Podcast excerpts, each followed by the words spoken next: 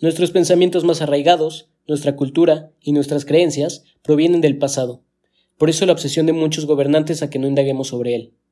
Quien controla el presente controla el pasado, y quien controla el pasado controlará el futuro. La deconstrucción no es destrucción, es separar y analizar cada elemento para después darle una nueva estructura. Deconstruimos no para encontrar respuestas, sino para cuestionar las respuestas ya instituidas. Mi nombre es Ari Giovanni, creador de este podcast. En este show hablaremos de diferentes temas utilizando el modelo de la deconstrucción para analizar sus elementos y así intentar romper paradigmas que tenemos arraigados. Bienvenidos a Deconstruyendo.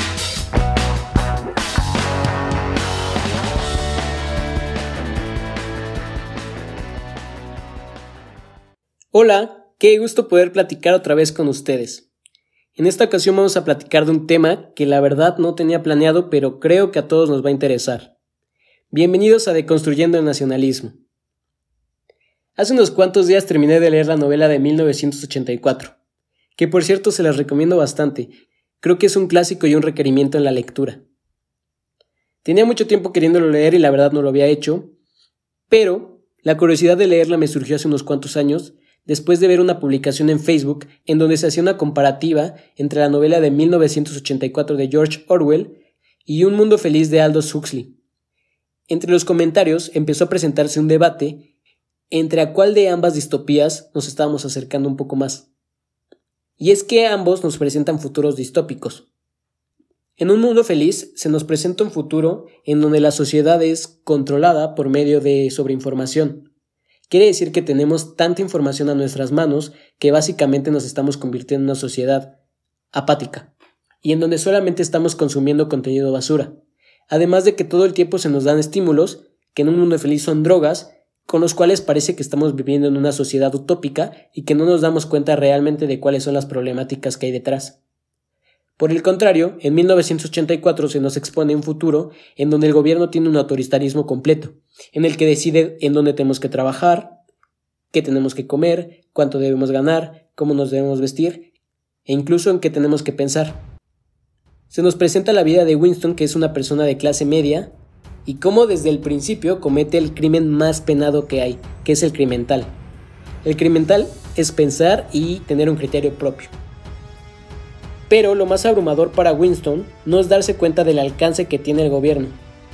Más bien, es no poder identificar si las demás personas de la sociedad realmente se sienten identificados con el hermano mayor, que es este modelo personificado del gobierno y de todas las creencias que tiene. El poder del gobierno es tan grande que incluso llegan a controlar acontecimientos del pasado, modificando noticias que ya sucedieron. No querría spoilear a las personas que no han leído esta novela, pero al final, Winston se da cuenta que una de las únicas personas en las que confió en su vida en realidad era un agente encubierto del gobierno y que él mismo fue el encargado de adoctrinarlo y convertirlo en una persona más, miembro de este modelo y fiel seguidor de un nacionalismo. A la par que terminé esta novela, en mis redes sociales empecé a ver publicaciones un poco atípicas de las que normalmente estoy acostumbrado, empezando por un video en la que un policía caucásico está sometiendo a una persona de color con la rodilla mientras éste le dice que no puede respirar, el famoso video de George Floyd que creo que todos ustedes ya vieron. Un par de días después de que este video se hizo viral, empecé a ver publicaciones de recuadros negros seguidas por el hashtag Black Lives Matter, que era la manera de apoyar este movimiento desde la comodidad de nuestras casas, claro, que se estaba suscitando en Estados Unidos en contra de la represión policíaca hacia precisamente las personas negras. Además de estas publicaciones, empecé a ver otras que me llamaran incluso más la atención. Y eran publicaciones de personas que casi casi estaban acusando a las personas que apoyaban el movimiento de Black Lives Matter aquí en México de ser hipócritas y esto por no haber, entre comillas, apoyado al movimiento del feminismo que se suscitó hace unos cuantos meses en nuestro país. Yo creo que ambos movimientos tienen una naturaleza completamente diferente y por lo tanto en realidad no tienen un punto de comparación. Pero sí me hizo pensar cómo es que parece que nosotros como mexicanos tenemos la obligación de priorizar el apoyo a los movimientos que se dan aquí en nuestro país antes de apoyar a cualquier otro movimiento que pase en cualquier parte del mundo, olvidándonos que no solo somos habitantes de México, que también debemos sentirnos identificados como habitantes del mundo. Antes ya hemos platicado que somos seres sociales y cuál es la importancia de sentirnos identificados. Como seres sociales a todos nos gusta el reconocimiento, A todos nos gusta que nos den la razón, a todos nos gusta encontrar personas que tengan los mismos gustos, que tengan los mismos pensamientos y por lo tanto nos gusta acercarnos a personas que nos hacen generar un sentido de pertenencia. Por esta misma razón nacen los grupos sociales. Pero de estos grupos sociales hay muchos a los que nosotros no elegimos pertenecer. Pero vamos de lo general a lo particular. En este caso, vamos al primer grupo social al que tenemos que pertenecer y que a nadie se nos pregunta si queremos estar ahí o no, y es a nuestra familia. Con esto no quiero cuestionar los beneficios que trae una familia. De hecho, yo quiero mucho a la mía, y la verdad es que sí me siento bastante identificado con ellos pero me lleva a pensar los paradigmas que se nos han inculcado simplemente porque tiene que ser así. Quiero contarles que yo tengo dos hermanos y cuando era chico peleaba mucho con el mayor de ellos. Después de muchas de estas discusiones, mi mamá entre reflexiones y regaños nos decía que teníamos que querernos y que teníamos que llevarnos bien simplemente porque éramos hermanos. ¿Y ya cuántos de ustedes no les han dicho lo mismo?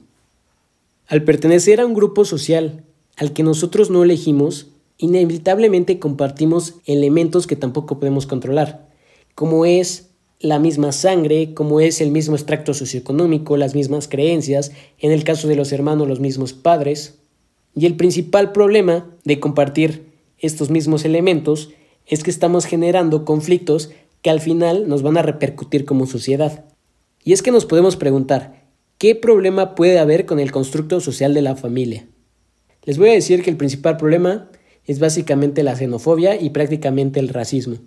A menor escala, pero quiero que pensemos por un momento en un ejemplo. Imagínate que tu hermana o hermano de repente llega corriendo a ti pidiéndote ayuda porque unas personas lo vienen correteando y lo quieren atacar. En el momento en el que llega contigo se enfrasca en una discusión y se te explica que tu hermano o hermana les robó a esas personas, lo que moralmente para todos está mal.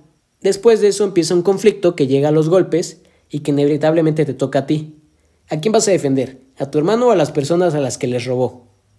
Nosotros como personas racionales sabemos que nuestro hermano hizo mal, pero de todos modos lo vamos a defender a él, porque nos sentimos identificados con él porque somos parte de un mismo grupo social y por lo tanto le tenemos cierto cariño. Ahora llévenlo a conceptos más generales. Cuando íbamos en la escuela, muchas veces habían torneos o concursos en las que nosotros defendíamos a nuestra escuela. O por ejemplo en la secundaria cuando habían rivalidades entre el A y el B. Tú siempre ibas a apoyar a tu salón porque era tu salón, ¿no? En el momento en el que tú le vas a un equipo de fútbol, por ejemplo, ese ya es un grupo social al que tú sí eliges pertenecer. Pero cuando hay una riña entre Pumas y el América y tú le vas a los Pumas, obviamente vas a defender a los Pumas. Aunque no exista un raciocinio lógico, ¿por qué defenderlo detrás? Ahora llevémoslo a un nivel todavía más general, al nivel de un país. ¿Recuerdas cuándo fue la primera vez que recitaste el himno nacional? ¿O cuándo fue la primera vez que saludaste a la bandera? ¿Recuerdas todas esas ceremonias que se daban los lunes en las que nos decían que teníamos que ir con un uniforme de diario y saludar a nuestra bandera con la mano derecha sin bajar el codo, simplemente porque esos son nuestros símbolos patrios y porque nosotros tenemos que venerarlos? Tú no elegiste nacer en México, y por qué tampoco puedes decidir si quieres saludar a tu bandera o no. Los griegos decían que las personas nacemos con tres derechos. El primero es el derecho a la vida, el segundo es el derecho a la propiedad privada. Y la primera propiedad privada que tú tienes es tu cuerpo, la segunda es tu mente, por lo tanto tú puedes decidir lo que le haces a tu cuerpo y en qué quieres pensar. Y la tercera es la libertad. Entonces, si nosotros no decidimos nacer en un lugar, pero de todos modos se nos están implantando constructos sociales que tenemos que cumplir, ¿en qué momento realmente estamos haciendo uso de ese completo derecho? Piénselo, nosotros somos parte de una nación porque hace unos cuantos cientos de años alguien se le ocurrió que quería conquistarnos y tenía conflictos personales con otro alguien que quería conquistarnos también. Entonces las tierras se empezaron a delimitar. Después de eso se empezaron a dar movimientos en todo el mundo, sobre todo en Latinoamérica, a los que llevamos una independencia y por lo tanto se empezaron a generar países. Pero todo empezó con conflictos de interés y conflictos económicos a los que ahora podemos darnos cuenta que están teniendo grandes repercusiones sociales. Pero a ver, entonces, ¿somos nacionalistas? Para seguir hablando del nacionalismo, antes tenemos que separarlo del patriotismo. O bueno, más bien tenemos que identificar qué son ambos y de esta manera podemos englobarlo más o menos en un mismo concepto. El nacionalismo es la lealtad que se tiene a la nación. Por otra parte, el, patriotismo es la lealtad que se tiene al Estado y a las instituciones que forman parte de este mismo. Así que el nacionalismo es sentirse relacionado con el linaje, sentirnos mexicanos los unos con los otros. Y por lo tanto el nacionalismo es mucho más subconsciente y emocional, mientras que el patriotismo es más consciente y racional. El patriotismo y el nacionalismo se está convirtiendo en una tendencia que cada vez se da más alrededor del mundo, y uno de los mayores exponentes es precisamente Donald Trump, presidente de nuestro país vecino. ¿Y qué es lo que promueve Donald Trump? Una cultura racista y xenofóbica. Pero a partir de estrategias proteccionistas que ha estado utilizando en sus campañas desde antes de ser presidente, con frases como Make America Great Again o América es para los americanos. Al final, nos estamos dando cuenta que estas estrategias proteccionistas están teniendo repercusiones tanto extrínsecas como intrínsecas, y ya lo vimos precisamente con este movimiento de revueltas que se han estado suscitando los últimos días en ciudades de Estados Unidos como por ejemplo en Washington. Entonces, si ya nos dimos cuenta que el nacionalismo trae bastantes problemas sociales, ¿cuál es la respuesta?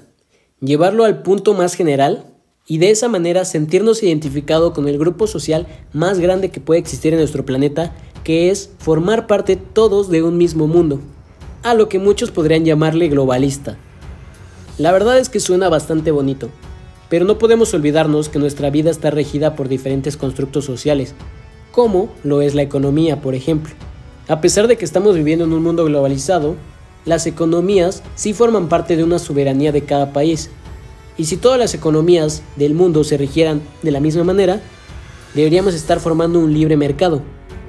Pero ¿qué no es esa la idea que se nos vendió con el capitalismo? Ah, aquí uno de los principales problemas y de los principales conflictos que se presentan entre el globalismo y entre el nacionalismo. Normalmente el nacionalismo está apoyando una estructura económica socialista, y aunque nos duela, en Latinoamérica se está replicando mucho este modelo. Otra vez podemos tomar de ejemplo a Estados Unidos. Donald Trump cada vez está restringiendo más el libre mercado, por ejemplo, con China, o incluso en su momento lo hizo con México, a través de estas estrategias proteccionistas. Pero si ya dijimos que el globalismo básicamente apoya el capitalismo y que ya nos dimos cuenta que el capitalismo también ha fallado en muchos de sus objetivos, y que en la actualidad está logrando una sobreexplotación de los recursos y nos estamos acabando nuestro planeta, ¿cuál es mejor? George Orwell vivió después de la Segunda Guerra Mundial y de hecho después de este proceso escribió varias de sus novelas. También habló mucho sobre el patriotismo y el nacionalismo. Y él describía que el patriotismo es por naturaleza defensivo tanto militarmente como culturalmente, en tanto el nacionalismo, por otro lado, es inseparable del deseo del poder. Por eso quiero decirles que todos los gobernantes que se sienten nacionalistas son egoístas. Y de hecho no solamente los gobernantes, todas las personas por naturaleza somos egoístas, empezando por nuestro instinto de supervivencia. Por otro lado, el globalismo podría proponer ciertos órganos que funcionaran de manera independiente a cualquier soberanía de alguna nación. Ah, pero ya existe como la ONU o la OMS, ¿no? ¿Cuál es el problema aquí? Imagínate que nosotros le damos suficiente poder todavía a un grupo más pequeño del que ya lo tiene actualmente. Sería muy peligroso que este poder cayera en las manos equivocadas, ¿no? Con esta pandemia estamos viviendo prácticamente un sueño globalista y nos podemos dar cuenta del avance que ha tenido la globalización. Cómo un virus nos puede afectar a prácticamente todos los países del mundo de la misma manera. Casi parece que el mundo se ha achicado, pero en realidad no. El mundo no se ha achicado, nosotros hemos disminuido el tiempo para recorrerlo. En la novela de Julio Verne nos relataba que se podía dar una vuelta al mundo en 80 días, pero en la actualidad se lo podemos dar prácticamente en dos. Esta globalización nos ha hecho que compartamos casi una misma forma de concebir la vida. Compartimos economías similares, religiones, culturas, y si estamos cada vez más cerca y nos sentimos cada vez más identificados, ¿por qué sigue existiendo tanta hostilidad? Hace poco Slavoj Zizek escribió un ensayo acerca de lo que vamos a vivir después de la pandemia. En este dice, quizás otro virus ideológico y mucho más beneficioso se propagará y con suerte nos infectará. El virus de pensar en una sociedad alternativa que se actualiza a sí misma en las formas de solidaridad y cooperación global. Y sí, amigos, en todos lados podemos ver videos, otros podcasts, publicaciones en las que nos hace pensar que esta pandemia nos está haciendo reflexionar Así que espero que de verdad nos azote otra pandemia después, y ojalá que la tolerancia sea esa próxima pandemia. Entonces, ¿cuál sería el modelo ideal? ¿Sentirnos identificados con nuestra nación, con el patriotismo? O sentirnos identificados con nuestro mundo y con el globalismo.